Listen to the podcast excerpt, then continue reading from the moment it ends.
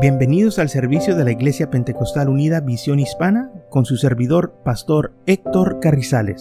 Esperemos que reciba bendición y fortaleza en su vida a través del glorioso Evangelio de Jesucristo. Y ahora acompáñenos en nuestro servicio ya en proceso.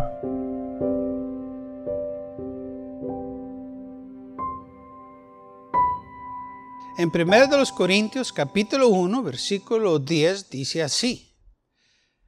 Os ruego pues, hermanos, por el nombre de nuestro Señor Jesucristo, que habléis todos una misma cosa y que no haya entre vosotros divisiones, sino que estéis perfectamente unidos en una misma mente y en un mismo parecer. Entonces Pablo escribiendo a la iglesia de los Corintios, diciéndoles, hermanos, les ruego, les pido, que todos se mantengan en la misma uh, mente, el mismo sentir, para que haya armonía. Habiten todos en la misma cosa, que no haya divisiones, sino que estéis perfectamente unidos. Y así es como la iglesia va a ser victoriosa, que todos estemos unidos, que haya armonía entre nosotros. Versículo 11 dice así, porque ha sido informado acerca de vosotros, mis hermanos, por la causa, por dos de Chloe, que hay entre vosotros contendias. Quiere decir que cada uno de vosotros dice, yo soy de Pablo, yo soy de Apolos, yo soy de Cefas, yo soy de Cristo. ¿Acaso está dividido Cristo? ¿Fue crucificado Pablo por vosotros o fuisteis bautizados en el nombre de Pablo? Había división en la iglesia de los Corintios y la división era esta, de que algunos hermanos que estaban ahí vinieron bajo el ministerio del Señor, otros bajo el ministerio de Pablo, otros bajo el ministerio de Apolos y otros bajo el ministerio de Pedro. Y entonces se hicieron varios grupitos en la iglesia. Los que vinieron bajo Pablo estaban acá. Los que vinieron bajo Apolos estaban acá. Los que fueron bajo Cefas estaban acá y, los de Jesús. o sea que había hermanos grupitos en la iglesia que estaban divididos. Y Pablo dice, ¿por qué están divididos? Sí, el Señor es, que los, es el que los salva. No, pues que es que nosotros fuimos bautizados por Pedro, así que nosotros somos los de Pedro. Y nosotros somos los de Pablo porque Pablo nos bautizó. Yo te no, pues nosotros de Apolos porque Apolos nos bautizó. Y, y, había divisiones entre la misma iglesia. Y no era pleito de, de, por decir, de cosas de materialismo, sino que quién los había bautizado. ¿Sabe qué? ¿Qué importa quién la bautizó? Lo importante que fue bautizar el precioso nombre de Jesucristo. Es lo más importante. Pero ellos estaban diciendo, no, pues el que, pues Pedro es el mero mero, así que, no, no, Pablo es el mero mero, no, pues Jesús es el mero mero. Y había divisiones así. Pablo dice, no, hermanos, olvídense de eso.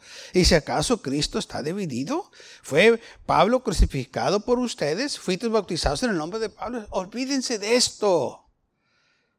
No se trata de eso. Y, la cosa es esta, de que en la religión judía había muchas ceremonias. Se llamaban los lavados o los bautismos. Entonces, ellos practicaban mucho esto. Los fariseos también practicaban esto. Los fariseos tenían discípulos, bautizaban ellos también sus discípulos.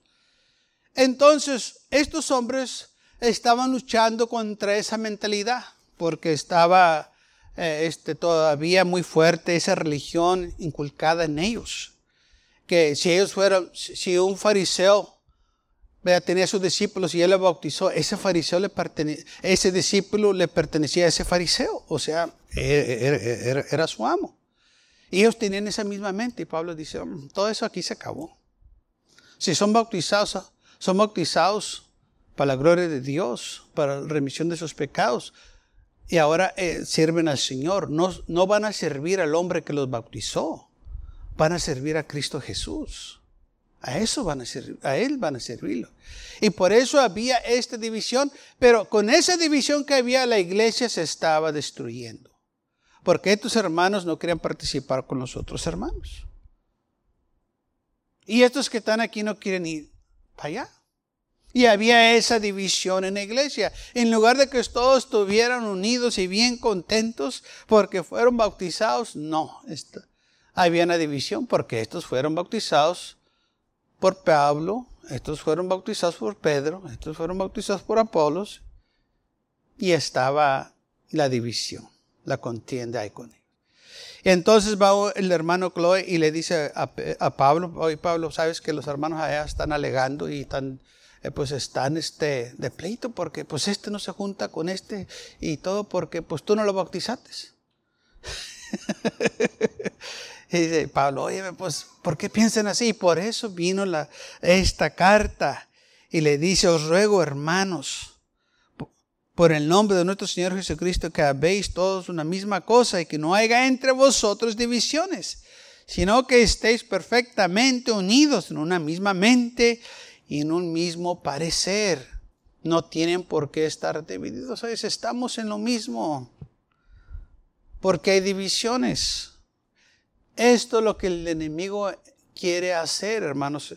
Que haya divisiones para que la iglesia no crezca, que no haya armonía, que no haya paz, que no haya avivamiento.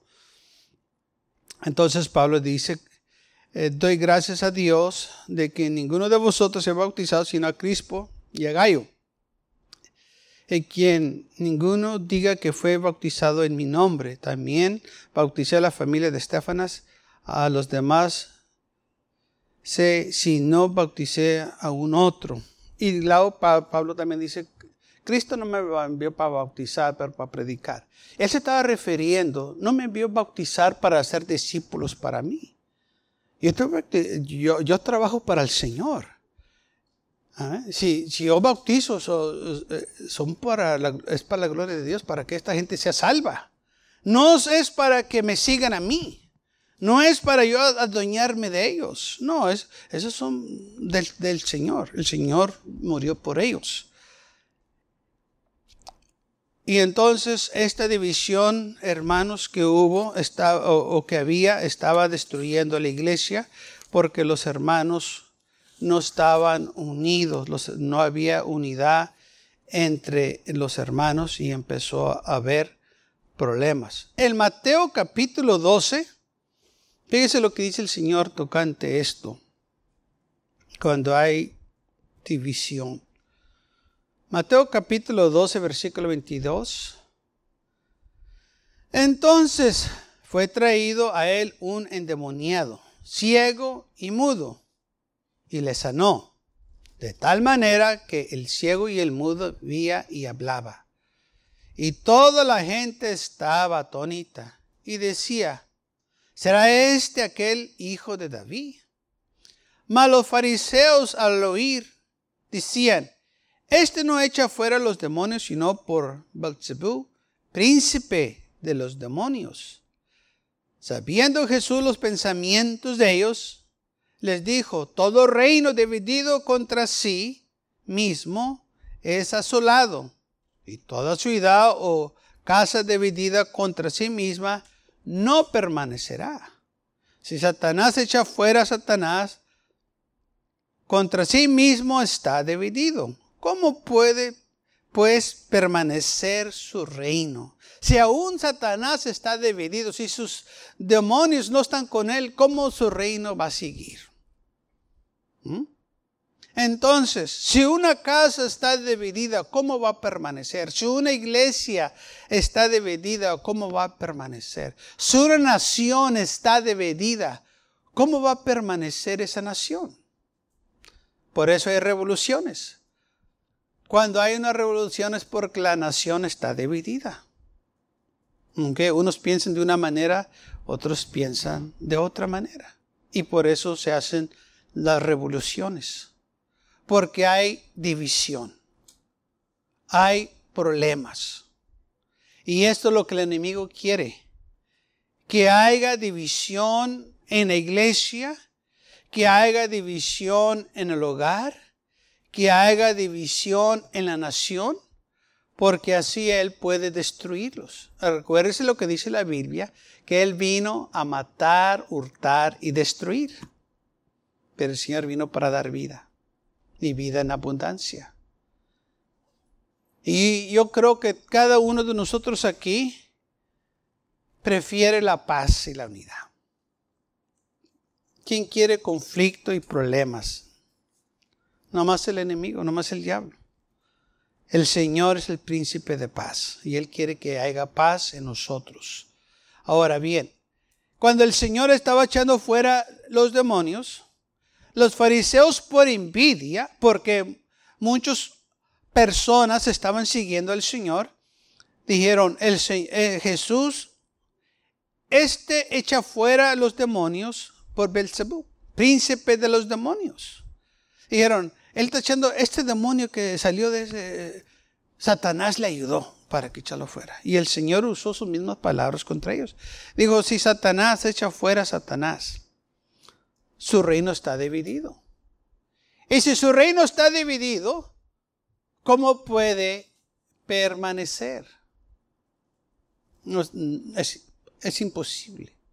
Nada puede permanecer si hay división. La iglesia no puede permanecer si hay división. El hogar no puede permanecer si hay división. La nación, la ciudad, no puede permanecer si hay división. Y es lo que el enemigo quiere, que haya división. Por eso Pablo nos dice, no, todos tengan el mismo sentir, el mismo parecer. No permitan que el enemigo venga y destruya lo que el Señor les ha dado. O sea, cada uno de nosotros somos responsables por lo que se nos ha dado. Usted es responsable por su hogar, yo soy responsable por mi hogar. Nosotros somos responsables por esta iglesia, aquellos son responsables por aquella iglesia, los que están allá. Los miembros de allá son responsables por los miembros de la iglesia que está más hacia allá. Y nosotros somos responsables por nuestra iglesia. Si esta iglesia se divide, ¿sabe por qué se dividió? Porque yo usted permitimos que se dividiera. Unos tomaron una posición y otros tomaron otra posición. Y cuando ya no se pudo la iglesia comunicar o tratar, vino esa división. Por eso dice Pablo, que hablen lo mismo, que tengan el mismo sentir, para que así no venga esta división y destruya y acabe con esa iglesia. Si Satanás echa fuera a Satanás, contra sí mismo está dividido. ¿Cómo pues permanecerá su reino? Y si yo echo fuera los demonios por Betzabú, ¿por quién los echan vuestros hijos? Por tanto, ellos serán vuestros jueces. Pero si por el si yo por el espíritu de Dios echo fuera los demonios, ciertamente ha llegado a vosotros el reino de Dios. Porque ¿cómo puede alguno entrar en la casa del hombre fuerte y sacar sus bienes si primero no le ata? Y entonces podrá sequear su casa. El que no es conmigo contra mí es, y el que conmigo no recoge, desparrama. Entonces, si no estamos con el Señor, estamos contra Él. No hay una posición que podemos decir neutral. Pues yo no me voy a meter en este pleito, es entre el Señor y Satanás. No, escoge. Tienes que tener un lado. No hay este que el medio, que quieres ser amigo de los dos. No. Tienes que escoger. Con el Señor o con Satanás, ¿con quién vas a estar? No hay una posición nutrial. ¿Estás o no estás? ¿Eres o no eres? Tan sencillamente así. Es porque el Señor nos dice, ¿lo vas a hacer? No lo vas a hacer.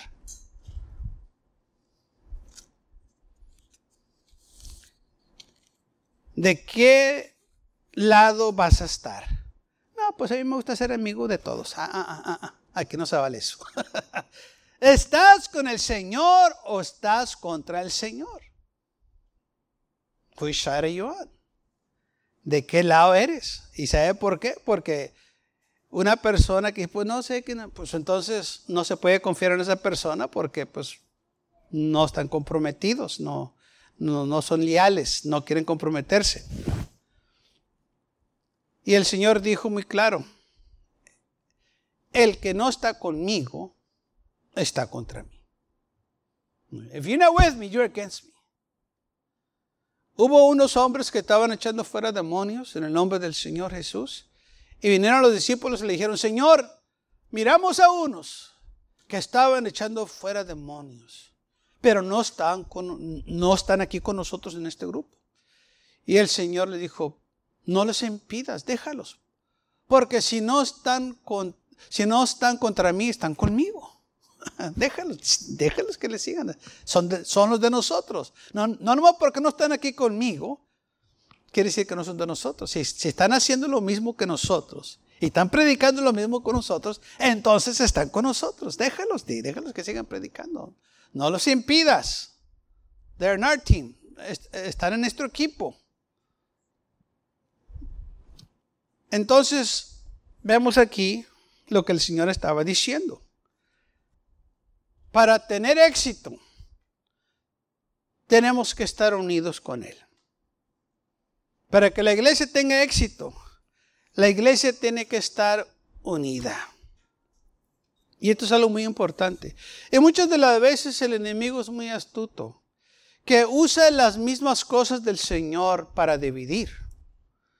Había un hombre que estaba en una iglesia, un hombre bueno, no andaba desordenado o haciendo cosas indebidas, pero no estaba en unidad con la iglesia. Y esto causaba que hubiera problemas o fricción. El problema era este, que cuando la iglesia iba a tener un servicio especial y se anunciaba, vamos a tener una vigilia, vénganse todos a orar. La iglesia venía a orar, pero él se iba a evangelizar. Y luego la iglesia anunciaba, vamos a salir a evangelizar tal día. La iglesia se iba a evangelizar y él se venía a orar. ¿Podemos decir que estaba haciendo algo malo orando? Pues no. ¿Podemos decir que estaba haciendo algo malo evangelizando? Pues tampoco. Entonces, ¿qué era el problema?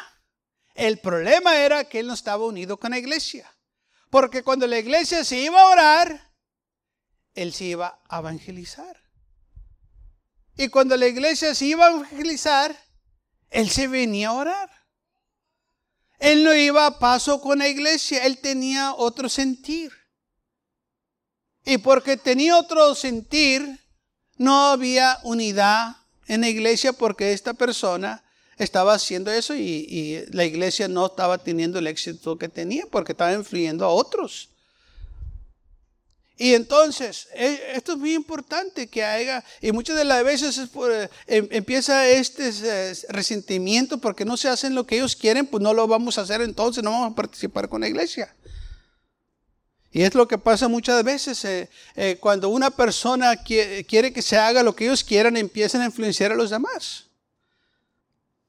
Cuando las hermanas hacen una actividad, una hermana hace otra cosa y dice, no, hermano, vamos a hacer esto. No, es que queremos, yo quiero esto.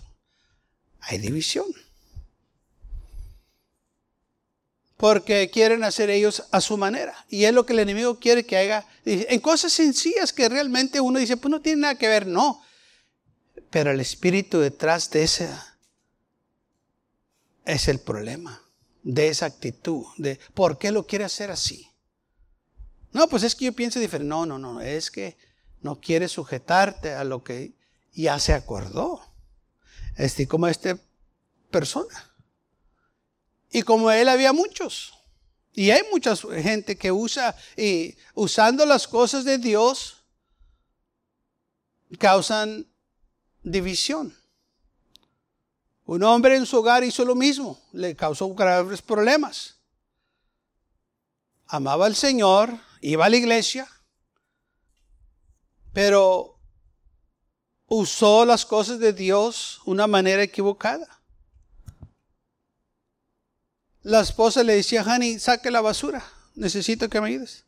Ay, mi amor, no puedo, voy a orar. Y se metió a orar.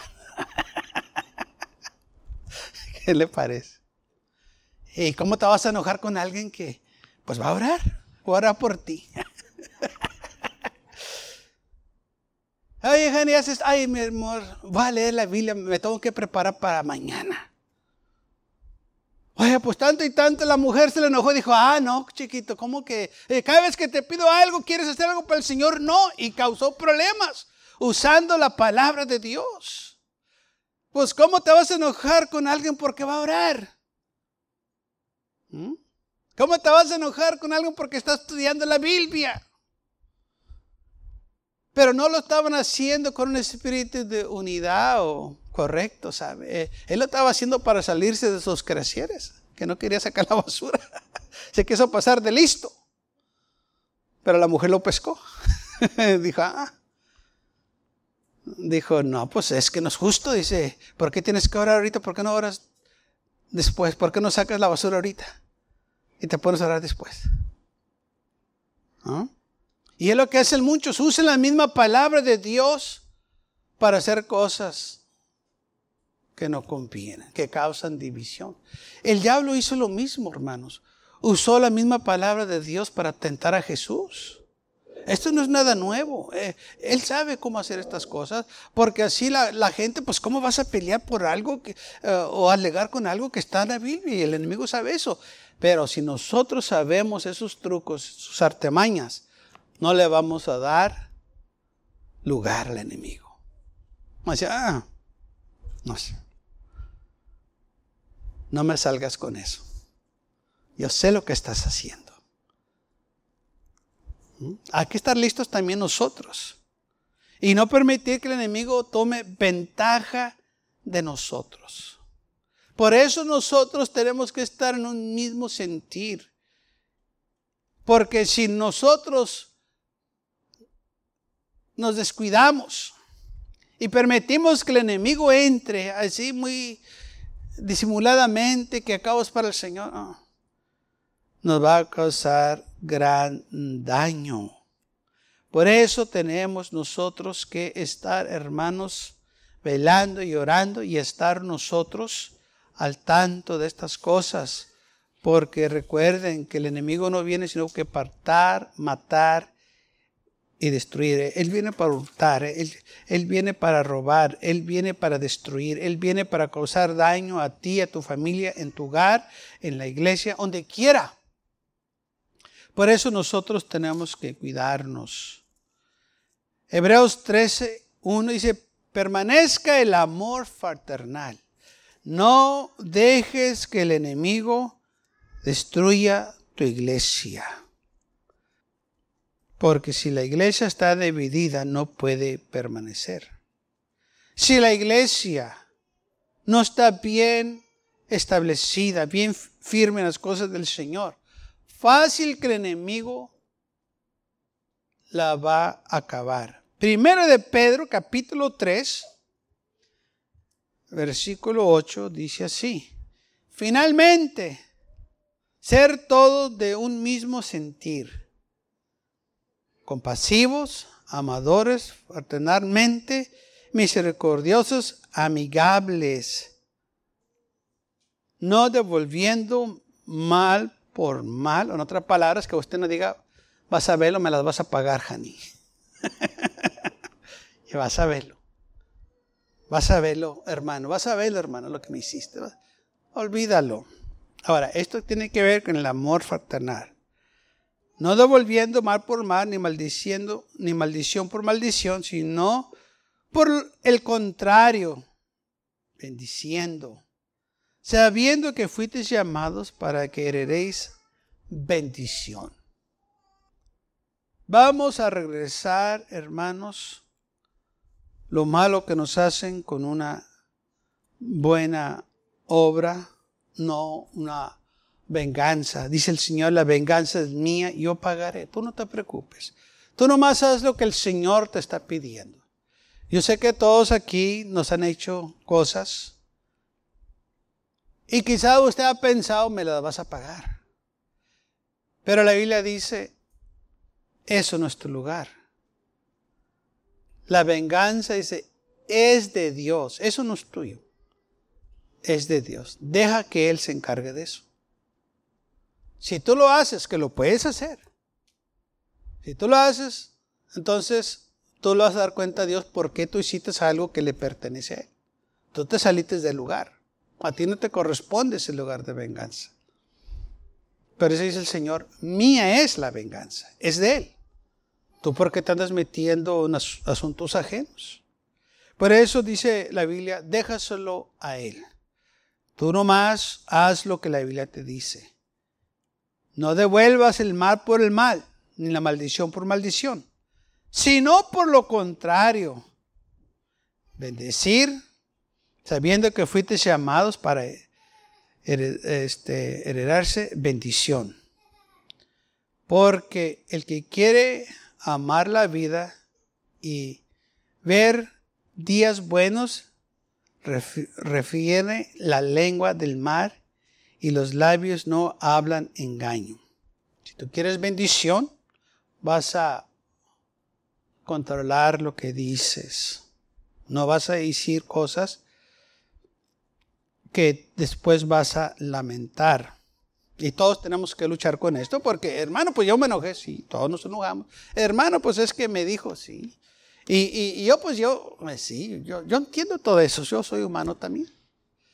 Pero ahí le dice, te tienes que detener, que hold Porque si no lo haces, vas a decir cosas que después te van a venir a, este, para atrás y quizás no va a ser tan agradable.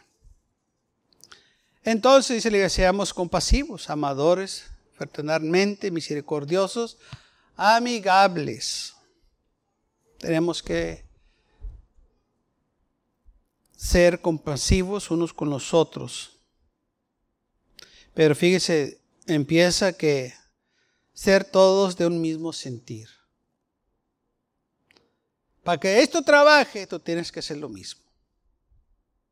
Porque muchos piden, no, pues es que tú me tienes que amar, y porque sí dice la Biblia, bueno, y tú también me vas a amar a mí. no es que tú me tienes que perdonar, porque sí dice la Biblia, y tú también vas a perdonar. Es muy fácil pedirle a alguien que haga cosas, pero lo estás haciendo tú. Tú demandas que alguien más te perdone, pero tú lo has hecho. Tú demandas que todos sean buenos contigo, pero tú lo has hecho, tú eres bueno con todo el mundo. Tú demandas que todos te ayuden, tú ayudas a todos. No, pues es que yo, ah, ahí está. No demandes algo que tú no, tú no haces. Eso es, lo que hacían los fariseos. Demandaban que estos hicieran esto, esto, y ellos ni con un dedo se querían arrimar a tocarlo. Ah, sí, pero bueno es para estar mandando. Tú hazlo y tú te necesitas. Y que esto es lo que dice la Biblia y tú hazlo. Y ellos, no, pues, tú hazlo, yo no. No, pues es que si no se puede. Si tú me vas a pedir a mí que yo haga algo, tú vale más que lo hagas. Estaban muy callados. ¿Alguien diga gloria a Dios?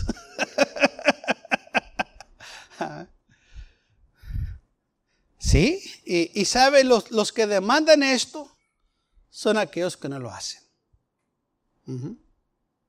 Eso es, eh, es, una, si alguien está ahí, es que tú lo tienes que hacer, ellos no lo están haciendo. Si, ellos, si sale eso de su boca, ellos no lo están haciendo. Y dice, hermano, ¿cómo sabe que, que no lo están haciendo? Porque te va a decir, porque, ¿por qué ellos no lo están haciendo? Si lo, ellos lo estuvieran haciendo, no te lo estuvieran pidiendo.